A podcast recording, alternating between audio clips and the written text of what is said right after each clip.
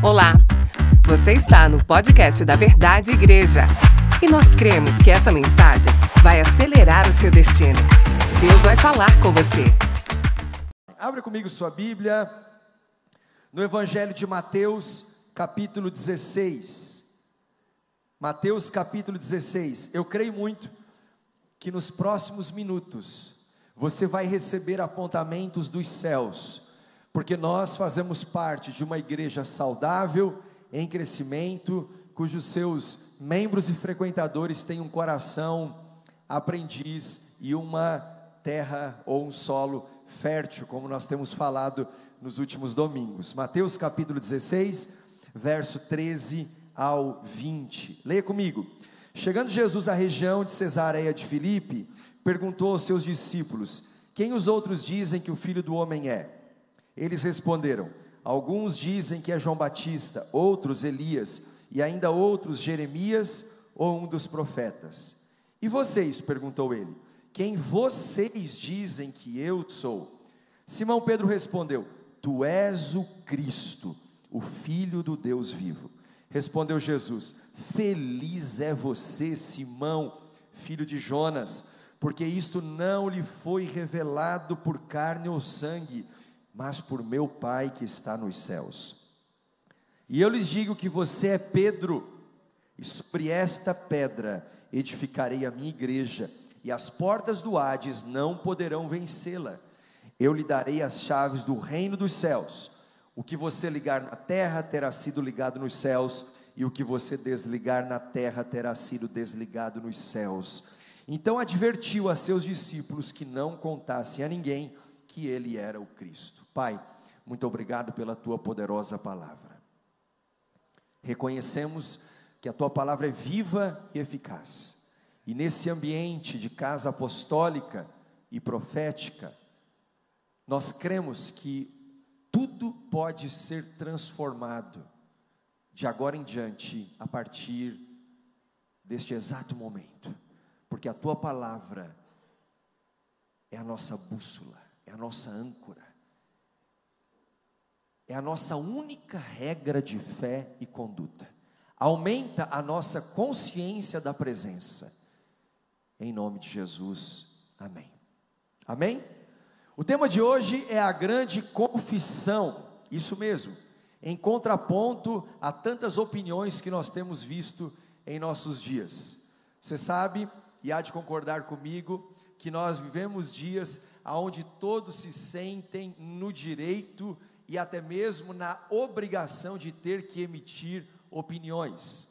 Não é porque nós pensamos alguma coisa que nós temos que dizer o que pensamos.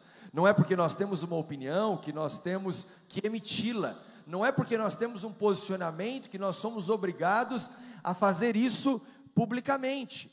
Cada um geralmente tem e defende a sua opinião sobre diversos assuntos. Nós vivemos uma fase da nação brasileira onde se vê muita polarização, aonde se tem uma opinião sobre política. Nós acabamos de sair de uma semana muito sensível, onde nós vimos grandes movimentos nas ruas e pessoas emitindo suas opiniões. Quem concorda com A se posiciona, quem discorda acaba tendo um posicionamento, inclusive até mesmo ofensivo. E você vê que de repente uma pessoa tem uma opinião e daqui a pouco ela muda de opinião. E depois que ela muda de opinião, ela se faz, é, é, é, ela se vê na necessidade de ter que expor a sua opinião.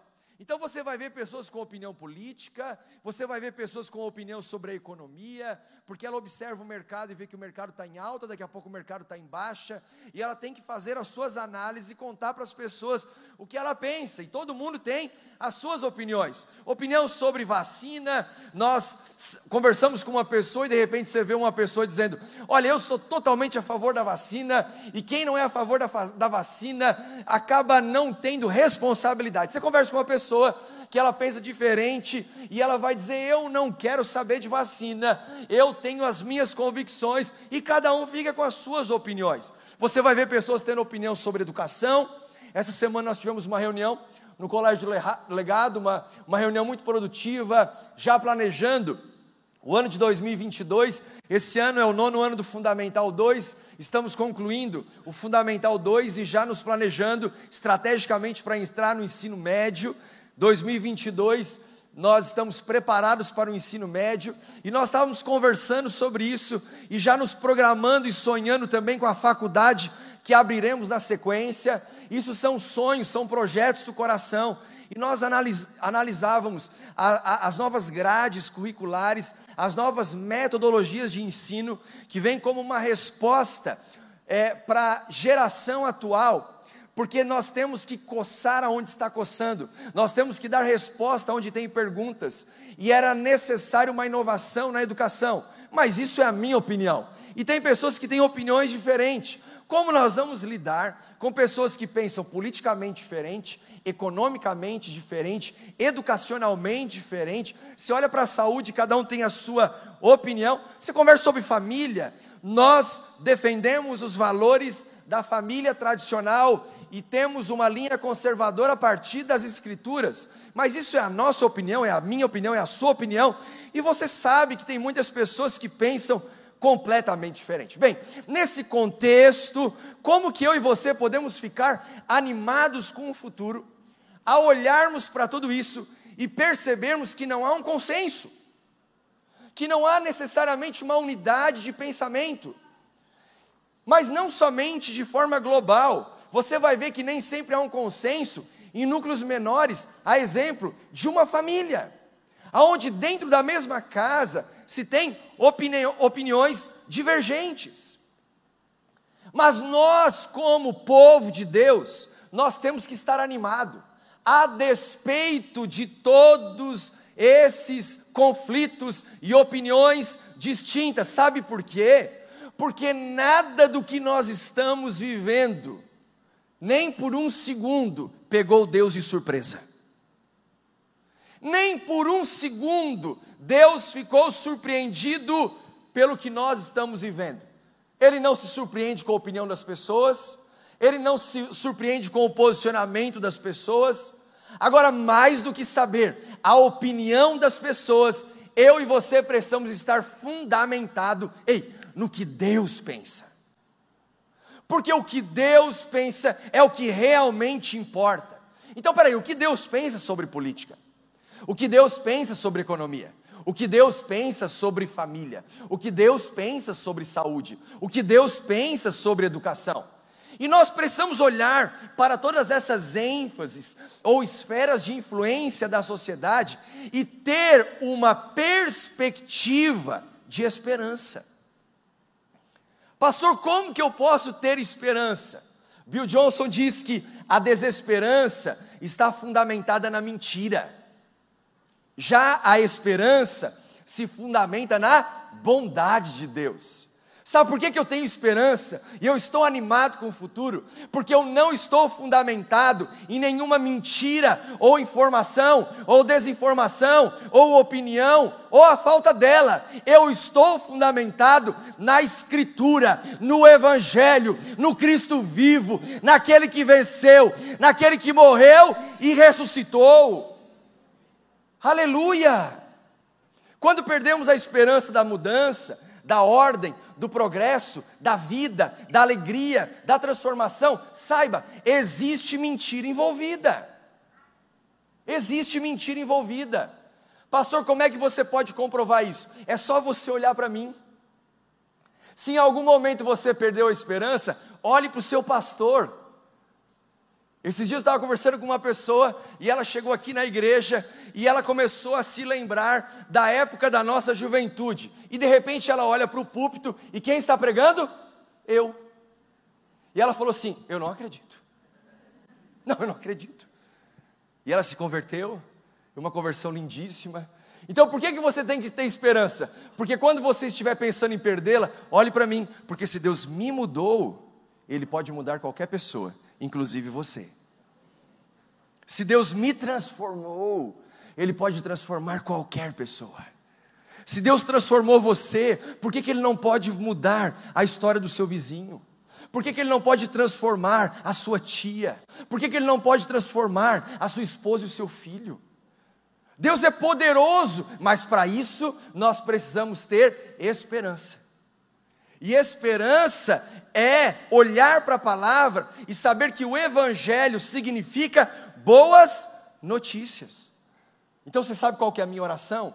A minha oração é que a gente se agarre na esperança, que a gente abrace essa esperança e caminhe com ela, contagiando outras pessoas. Porque quando você coloca a sua esperança em uma pessoa, aqui desta terra, saiba, quando ela mudar de opinião, a sua crença é abalada. Quando ela muda de lado, o conflito está estabelecido. Quando ela vira as costas, a decepção é inevitável. E isso abala um sistema de crença de uma pessoa que ama Deus com sinceridade de coração. Agora escute, se a sua esperança estiver em Cristo, ei, nada o abalará. Você sabe o que significa a palavra nada no original grego? Nada é é nada. É a mesma coisa. Ou seja, nada vai nos abalar. Quando eu olho para a palavra, me salta aos olhos uma verdade de que um filho de Deus nunca estará em um beco sem saída. Você já se sentiu encurralado? Eu também já. Podemos nos sentir encurralados, mas nós nunca vamos estar num beco sem saída, porque Deus sempre tem uma solução para quando nós nos sentirmos encurralados. Deus sempre tem uma solução. Então a esperança não é apenas um sentimento que buscamos, é algo que nós agarramos, abraçamos e caminhamos juntos em todas as situações da vida. Agora, para isso, nós precisamos ter entendimento. E para nós termos entendimento, nós temos que olhar para a pergunta que Jesus fez nesse texto e levou Pedro a ter a grande confissão, mais do que uma opinião do que ele ouviu por aí, a opinião das pessoas que cercavam. Pedro teve uma grande confissão. E como que nós podemos ter uma confissão que Pedro teve que desencadeou revelações poderosas, extraiu de Jesus verdades que só o Senhor pode falar a respeito de uma pessoa. Então é hora de nós termos entendimento, abrirmos a nossa visão espiritual, ter os nossos olhos abertos e olhar para a palavra e responder duas perguntas. Diga comigo, duas perguntas. Então vamos para a primeira pergunta que Jesus fez nesse texto, Mateus capítulo 16, versos 13 e 14. Chegando Jesus à região de Cesareia de Filipe, perguntou aos seus discípulos: Quem os outros dizem que o filho do homem é? Essa era a primeira pergunta. Eles responderam: Alguns dizem que é João Batista, outros Elias e ainda outros Jeremias ou um dos profetas. A essência da pergunta era: Ei, pessoal, vem cá, vocês que caminham comigo, vocês que me conhecem, vocês que estão acordando comigo, dormindo comigo, comendo comigo, nós que estamos falando do reino, nós que, que estamos, sabe, é, levando as, a, o evangelho às pessoas, ei, o que, que as pessoas estão dizendo por aí? Qual é a opinião delas? E Jesus faz essa pergunta, solta no ar, e ele aguarda para ouvir o que as pessoas estavam falando. E eles começam a responder: Olha, mestre, uns estão dizendo que é João Batista, que o filho do homem, ou que o Salvador, ou que o Messias é João Batista. Outros estão dizendo que é Elias. Outros ainda Jeremias, ou um dos profetas. Mas é tudo gente boa que eles estão falando. Então o problema não era se a, a, as pessoas que eles estavam achando que era o Salvador eram pessoas boas ou ruins. Não, era tudo gente da prateleira de cima. E ao ouvir tudo isso, Jesus está dialogando com eles, entendendo, e nós vemos isso na Escritura de capa a capa, que as pessoas sempre pensaram. E Jesus nunca teve problema em as pessoas pensarem. Quando você vem para Jesus, Ele não quer te deixar bitolado, diferente do que muitos pensam. Ele não quer te aprisionar dentro de uma religião, porque Jesus não é uma religião, Jesus é um relacionamento. Então ele não tem dificuldade de dialogar, de saber o que estão falando, de saber o que as pessoas pensam. É a mesma coisa que eu chegar para você e, e perguntar: olha, o que estão falando por aí sobre a igreja Verdade que Liberta em Tubarão? Cada um vai ter a sua opinião. Eles vão dizer: olha, aquele lugar é um lugar onde muitas pessoas mudaram de vida. É um lugar onde famílias foram restauradas. Ah, eu conheço um amigo e esse amigo frequenta lá há anos e ele teve a sua história completamente transformada. Eu acho que é uma boa igreja. Eu acho que você deve ir lá visitar. Bem, essa é a opinião das pessoas. Outros vão dizer: quer saber de uma coisa? Eu não gosto daquela igreja, já fui lá, não me adaptei. É a opinião das pessoas.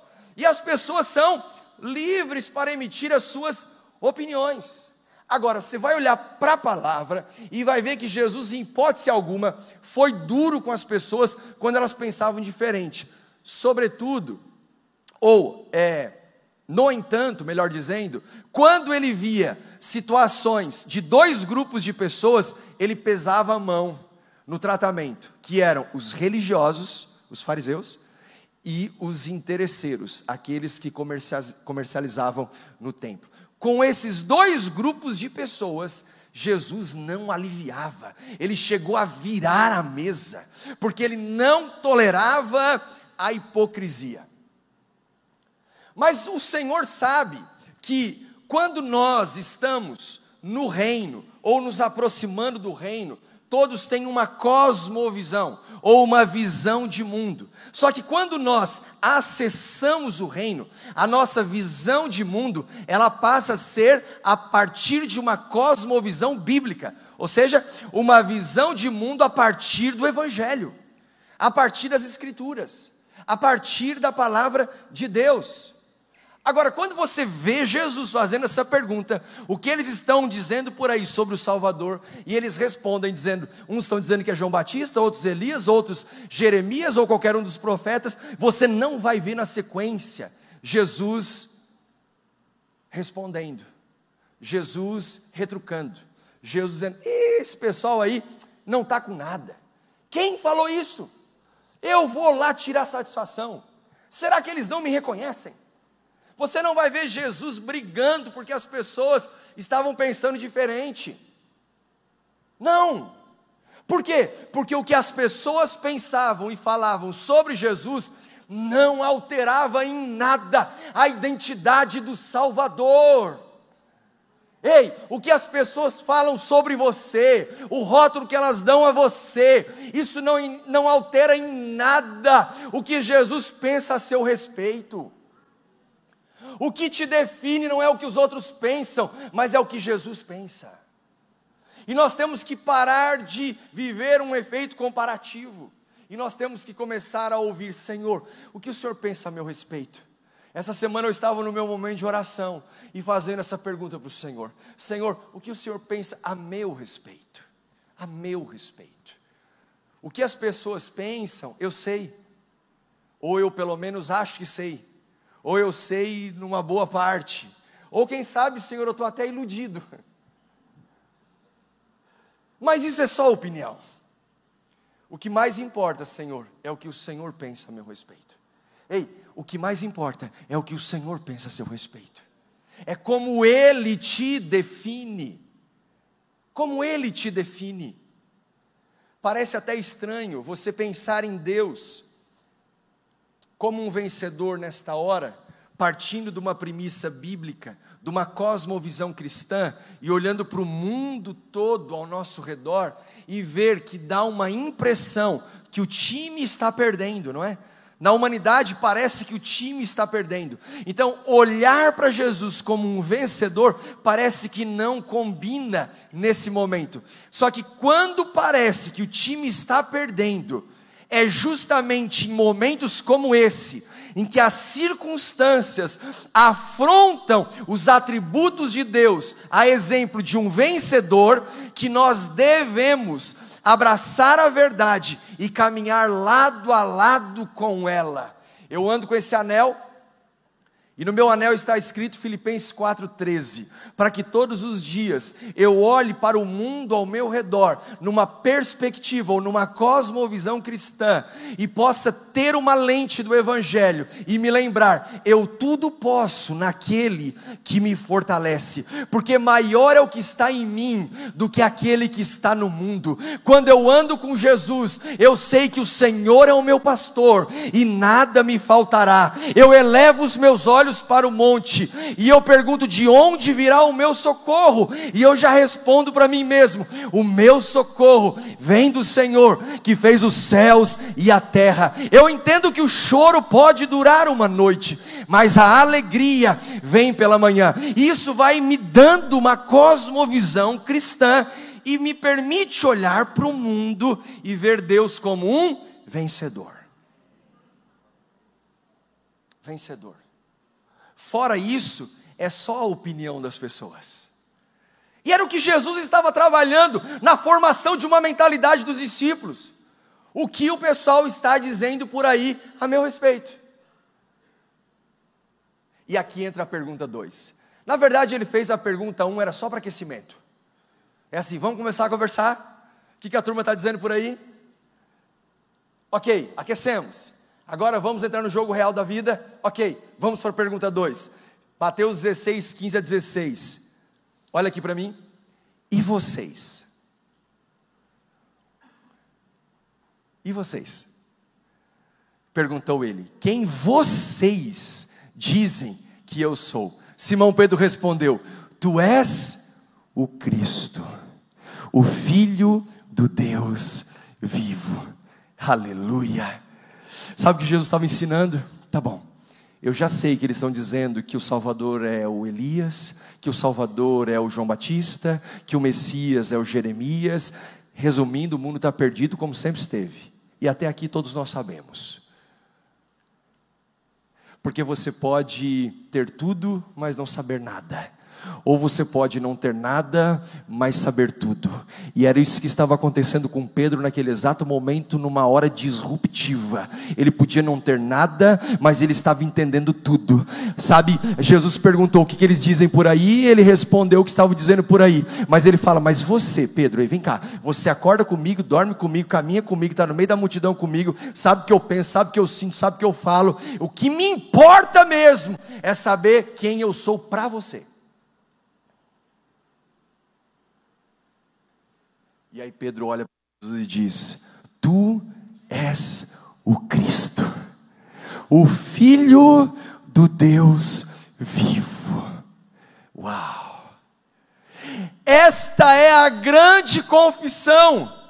E aí você fica pensando, tá, e a minha opinião sobre política, economia, família, educação, saúde, tudo isso é muito pífio, é muito pequeno diante da grande confissão de que tu és o Cristo. Aleluia! Porque quando eu entendo e confesso que Jesus é o Cristo, eu, eu passei a enxergar pelas lentes do Evangelho. Então ele não estava preocupado com a opinião das pessoas, mas sim na confissão dos seus discípulos. Ou seja, quanto da opinião das pessoas estavam influenciando a convicção dos seus discípulos. Era isso que ele queria medir. Então é mais ou menos assim. Tá bom, o que as pessoas estão falando por aí sobre a igreja, a verdade que liberta em Tubarão? E aí cada um vai ter uma opinião. Ok, mas eu, que tenho uma história com essa igreja de 21 anos para 22, já tenho mais tempo de vida na igreja do que fora dela, eu tenho uma história com esta igreja. O que Jesus quer saber, tá? O que estão falando por aí é uma opinião, mas para você, quem é essa igreja? O que essa igreja representa na sua família? Quanto que essa igreja foi resposta para a sua história? O que mudou na sua vida a partir desta igreja? Percebe que uma coisa é o que as pessoas falam como opiniões, a outra coisa é o que nós temos de convicção, estamos dispostos a fazer como confissão. E é o que Jesus estava perguntando. Primeiro, Cristo, o Filho do Deus vivo, que liberou três revelações poderosíssimas de Jesus para Pedro. E vamos então para a primeira revelação. A primeira revelação foi sobre a identidade de filho. A identidade de filho. Ali estava se consolidando uma identidade de Pedro como filho de Deus. Mateus capítulo 16, verso 17. Respondeu Jesus: Feliz é você, você, Simão, filho de Jonas, porque isso não foi revelado a você por carne ou sangue, mas por meu Pai que está nos céus. Ele está dizendo: olha, humanamente você não poderia produzir por conta própria uma resposta desta envergadura, dizendo: Tu és o Cristo. Se você não tivesse uma revelação que veio do Pai. Então, quando Pedro responde: Tu és o Cristo, ele estava entendendo tudo, apesar de poder não ter nada. Ele deixou tudo para trás, mas ele entendeu todas as coisas. Não adianta você ter todas as coisas, mas não entender nada. Hoje é uma noite onde nós vamos ter o entendimento alargado. Ei, só quem tem o Espírito de Deus pode entender as coisas do alto. E Pedro havia entendido que Jesus era o Cristo. É hora de nós começarmos a aprender a fazer as, conf, as confissões que vão extrair de Jesus as revelações e passar a meditar nelas. A confissão de Pedro extrai de Jesus aonde ele poderia encontrar a verdadeira felicidade. Nós vivemos um tempo de humanismo, de hedonismo. O homem no centro, em busca da sua própria felicidade a qualquer preço. E aqui Jesus está ensinando para Pedro, está ensinando para mim, está ensinando para você, aonde está a verdadeira felicidade para um homem. Ele está dizendo: olha, a verdadeira felicidade está na confissão de quem é Jesus para você. É aqui que nós encontramos a verdadeira felicidade. Aleluia! Porque quando você entende que Ele é o Cristo, todas as demais coisas te são acrescentadas, porque você passou não só a entender, como a buscar o reino em primeiro lugar. E o reino passa a ser a sua prioridade. O reino passa a ser a sua primazia. O reino passa a ser a sua primícia. E aí você entrega a primícia do seu tempo, a primícia da sua atenção, a primícia dos seus recursos, a primícia da, do seu coração e você vai entregando tudo para o Senhor. Quando a gente vem para um culto como esse e nós entendemos, Ele é o Cristo, eu não me sento na cadeira apenas para ser abastecido e alimentado. Eu estou num culto onde eu não tenho mais o direito de dizer eu gostei ou não gostei do culto, eu gostei ou não gostei da, do louvor, eu gostei ou não gostei da palavra, porque esse culto não foi feito nem para mim nem para você. Esse culto ele está direcionado ao Senhor, porque Ele é o Cristo. Ele é o Cristo. Ele é o Cristo. Ah, eu não gostei da palavra do pastor hoje, meu irmão. Às vezes nem eu mesmo gosto da minha palavra. Que dirá eu criar uma expectativa que eu vou ter unanimidade na opinião das pessoas. Mas não é sobre uma opinião, é sobre uma confissão. E eu estou aqui para dizer: Tu és o Cristo. E nós temos que nos reunir na Assembleia dos Santos para dizer: Tu és o Cristo, o Filho do Deus vivo. Aleluia! E aqui entra a segunda revelação. Primeiro, a identidade de Pedro como filho. Segundo, o poder da igreja. Diga comigo, o poder da igreja. Você pode dizer em voz alta: a igreja é poderosa, a igreja é irresistível. Pastor, como assim a igreja é irresistível? Já vou te explicar um pouco mais sobre isso. Nós vamos fazer uma série de mensagens a respeito desse tema a partir do próximo domingo. Então vamos falar um pouco sobre o poder da igreja. Mateus 16, 18. Eu digo que você é Pedro, e sobre esta pedra edificarei a minha igreja, e as portas do Hades não poderão vencê-la. qual pedra Jesus estava se referindo em que a igreja seria edificada, como está há dois mil anos sendo edificada. Que pedra era essa que Jesus estava mencionando? Quando ele diz: Tu és Pedro. Pedro no original significa Petrus, ou uma pedra. Ele está dizendo: Tu és Pedro, tu és Petrus, tu és uma pedra. E sobre esta pedra, e a palavra pedra no original é Petra, que significa uma grande rocha. E aqui só um parênteses. Por centenas de anos, a igreja do Senhor, parte dela, se equivocou na interpretação e estabeleceu o fundamento da igreja sobre Pedro.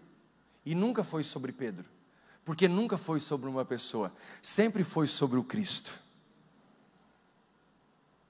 Sempre foi sobre o Cristo. Então ele está dizendo: Tu és Pedro, tu és Petrus, tu és uma pedra. E sobre esta pedra, Petra, uma grande rocha, eu edificarei a minha igreja. E sobre esta pedra que ele edifica a igreja, dá base a uma promessa. As portas do Hades, e o que mais se aproxima de Hades é inferno, e as portas do inferno não poderão vencê-la. A igreja de Jesus que prevalecerá é edificada sobre a pedra da revelação. Tu és o Cristo. Então, meu irmão, entenda uma coisa. Quando Jesus pergunta o que estão dizendo por aí a meu respeito, e eles dão a resposta da opinião das pessoas, ele nem retruca. Mas quando ele vai para a segunda pergunta, afunila a conversa e diz: Você que come no prato comigo, quem eu sou para você? E Pedro diz: Tu és o Cristo. Ele diz: Uau, feliz é você. Você encontrou o caminho da felicidade, você encontrou o caminho da alegria, você encontrou o caminho da satisfação, você encontrou o caminho da vida abundante, você encontrou o caminho da verdade. E ele diz: Tu és Pedro, tu és Petrus, tu és só uma pedra, e sobre esta pedra, Petra, é uma grande rocha, eu vou, eu vou edificar a minha igreja. Qual pedra? A pedra daquilo que Pedro tinha acabado de declarar e confessar. A igreja de Jesus que é irresistível. É a igreja que coloca Jesus no centro e declara: Tu és o Cristo, o Filho do Deus vivo. A igreja não é um supermercado de bênçãos. A igreja é um lugar onde eu venho e eu entrego o meu melhor louvor, eu entrego a minha oferta, eu entrego a minha adoração, eu entrego o meu coração. Aleluia! Essa igreja é poderosa, essa igreja é irresistível. Aleluia! Nesse texto, nós vemos a promessa de que as portas do Hades não, preva não prevalecerão contra a igreja. E a palavra igreja é eclésia. Escute isso, aqui é muito importante, porque nós estamos hoje introduzindo uma base para a nossa próxima série de mensagens, onde nós vamos falar sobre uma igreja irresistível em quatro temas: a igreja como família, a igreja como corpo, a igreja como exército e a igreja como noiva. Nesse texto de Mateus 16, é a primeira vez que a palavra eclésia aparece no Novo Testamento. E a palavra eclésia vem de eclesiástico, ou seja, uma assembleia de uma santa convocação. Os santos se reúnem. Os santos se reúnem. A palavra eclésia, a palavra eclésia é usada mais de 100 vezes no Novo Testamento. Só que em torno de 90, ela está se referindo a uma igreja local. A exemplo da igreja de Corinto, a igreja de Éfeso, as cartas às igrejas de Laodiceia, de Esmirna, de Tiatira, enfim. uma igreja local. É como uma eclésia na cidade de Tubarão com o nome A Verdade que Liberta. Sabe que tem um, uma, uma, uma chave muito poderosa aqui, porque neste contexto, ela não está se referindo a uma igreja local, não tem a ver com uma placa denominacional, tem a ver com uma igreja invisível, que hoje está reunida aqui em Tubarão, na rua Miguel Inácio Faraco, às 19 horas, que se reuniu às 17 horas, que se reuniu aqui também às 10 horas da manhã mas que também está reunida ali no templo da Assembleia de Deus, que está se reunindo ali na quadrangular, que está se reunindo lá na presbiteriana, que está se reunindo nas outras cidades da região, que está se reunindo em São Paulo, que está se reunindo, sabe, em outras nações, na China, que está se reunindo na África, que está se reunindo embaixo de uma árvore, que está se reunindo embaixo de um porão, porque está fazendo parte de uma igreja perseguida. Então aqui eclésia, ela tem um sentido amplo da igreja como um todo. Agora pasme você, quando Jesus diz que as portas do Hades não prevalecerão contra a minha eclésia, ele não estava falando de uma placa. Ele estava falando dessa igreja irresistível. Ele estava falando dessa igreja invisível, dessa igreja que se reúne agora aqui, que se reúne mais cedo e que está reunida em tantos outros lugares, nos quatro cantos do mundo. Sabe por quê? Porque, diferente dos outros 90 lugares que fala de uma igreja local, o termo eclésia, aqui ele está falando sobre uma assembleia popular. E os discípulos estavam muito acostumados com esse termo, porque os cidadãos gregos, eles se reuniam na eclésia popular. Ou seja, um ajuntamento de pessoas, presta atenção, para governar uma cidade. Sabe qual é a igreja que as portas do inferno não prevalecem? Não é a igreja que tem uma placa, porque essa não estremece o inimigo, mas uma igreja invisível que é irresistível que se dobra diante do poder de Deus, que não está fundamentada sobre Pedro, sobre Marcelo e sobre ninguém, mas que está fundamentada sobre Tu és o Cristo, o Filho do Deus vivo.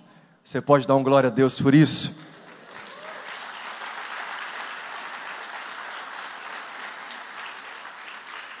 Nós vamos falar mais sobre isso a partir da nossa série de mensagens. Então, a eclésia, que é invencível, que é irresistível e que é invisível, é a eclésia formada por pedras vivas. Tu és Pedro, tu és uma pedra, eu sou uma pedra, você é uma pedra, você é uma pedra, ei, você é uma pedra, você é uma pedra, você é um pequeno tijolo desta construção que está edificando sobre uma grande rocha. Qual rocha? A rocha da revelação. Nós entendemos, Jesus é o centro. Jesus é o centro. Jesus é o centro. Quantos estão me entendendo aqui? Aleluia. Essa é a igreja poderosa, que tem Cristo como alicerce, que caminha na revelação, que promove o avivamento. E por fim, a terceira e última revelação: primeiro, identidade de filho. Segundo, poder da igreja. E terceira e última revelação, a partir de uma confissão, as chaves do reino. Hoje está sendo colocado nas suas mãos. Faz assim, ó. Faz assim. Hoje está sendo colocado nas suas mãos uma chave. Essa chave é a chave do reino é a chave da a, a palavra-chave, ela simboliza autoridade. Hoje está sendo colocado nas suas mãos uma autoridade. Uma autoridade. De uma pedra unida a outra pedra, unida a outra pedra, que está fundamentada sobre uma grande rocha. Esta igreja é imparável porque entendeu que nas suas mãos tem uma chave, uma chave de autoridade. E aquilo que esta chave ligar, será ligado no céu. Aquilo que essa chave desligar na terra, será desligado nos céus. Agora entenda que esta chave, que é o símbolo da autoridade, fala sobre ligar e desligar, mas isso tem a ver com o reino dos céus e não com a porta do céu. Eu e você não temos autoridade para abrir a porta do céu. Isso não nos compete. Mas tem uma autoridade nas nossas mãos para abrir uma porta que coloca para fora o acesso do coração das pessoas a uma fé inabalável. Que abre o coração das pessoas para a entrada do Evangelho, para a pregação da palavra, para a mudança de vida. Então não se engane, as chaves que ligam e desligam não funcionam para Deus nos obedecer.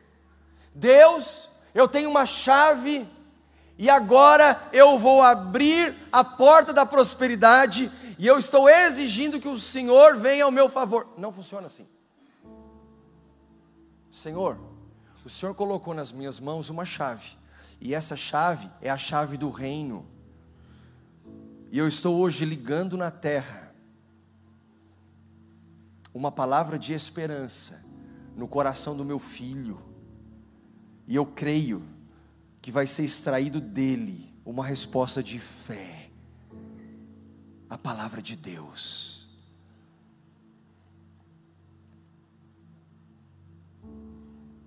A palavra de Deus. Hoje eu estou aqui e com meu coração muito emocionado, muito emocionado. Eu termino com isso. Eu me lembrei quando eu fui numa conferência na North Point, na Catalyst Conference, e eu estava ouvindo a respeito da história de um dos grandes comunicadores, pastores comunicadores, um dos maiores comunicadores do mundo, que é o pastor Joel Osteen, da Lakewood Church. E o pastor Joel Osteen, ele conta na sua história como ele aprendeu a pregar. Como ele aprendeu a pregar. Ele dizia que o pai dele tinha um programa de televisão. E o pai dele pregava. E ele era responsável por editar a pregação do pai E uma pregação de 50 minutos tinha que virar 25. Porque o programa de televisão permitia 25 minutos de transmissão. E ele sentava para ouvir o pai dele. E ouvindo o pai dele tantas vezes, tantas vezes, tantas vezes, ele foi aprendendo. E o pai ia pregando, ele já ia destacando na pregação o que ele achava mais interessante para que depois facilitasse o seu trabalho.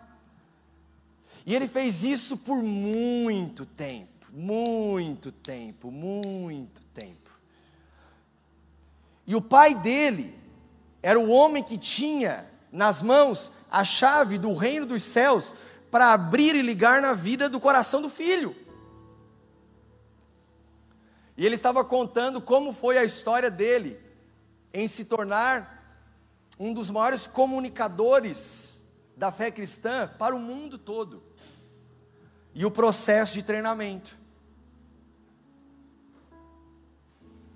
E o tanto que é importante a chave do reino dos céus.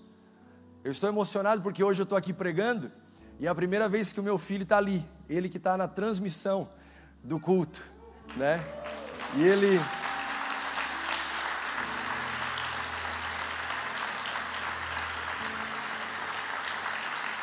E hoje passou um filme na minha cabeça. Não tem maior alegria para um pai do que ver um filho servindo a Jesus. Não tem. Não tem. Eu quero gastar a minha vida para levar os meus filhos a Jesus, para levar a igreja a Jesus, para ser a eclésia que transforma uma cidade.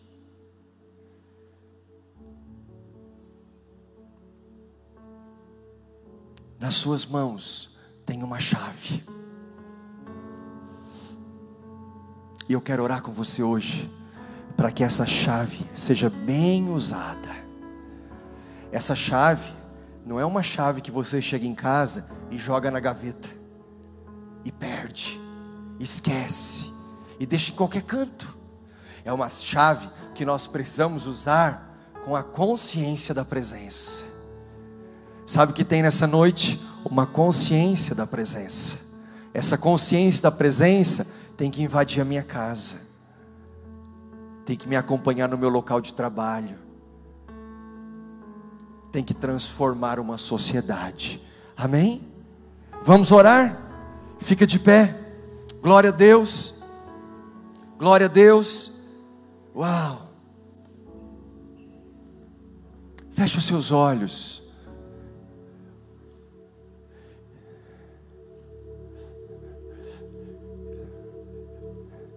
A pergunta 1, um, nós já sabemos.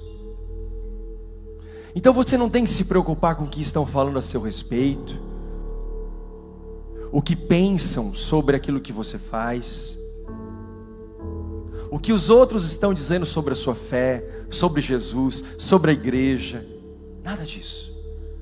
Vamos para a pergunta 2 direto. E para você, quem eu sou? perguntou Jesus quem eu sou? Será que eu sou um amuleto?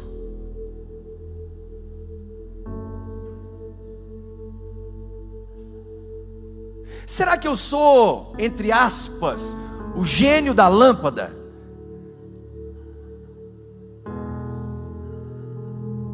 Aonde eu vou fazer, tocar e fazer três pedidinhos? Quem eu sou? Há uma consciência da presença.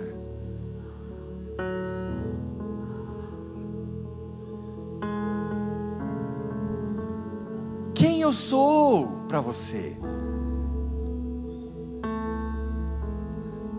Eu só sou mais um que deu uma chave no meio de tantas outras que você abre a hora que quer, fecha a hora que quer, entra e sai quando quer.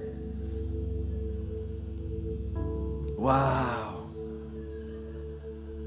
Santo é o teu nome, santo é o teu nome, santo é o teu nome, santo é o teu nome. Há uma liberdade incrível do Espírito nesse lugar. Libera o sobrenatural. Senhor, libera o sobrenatural. Hum.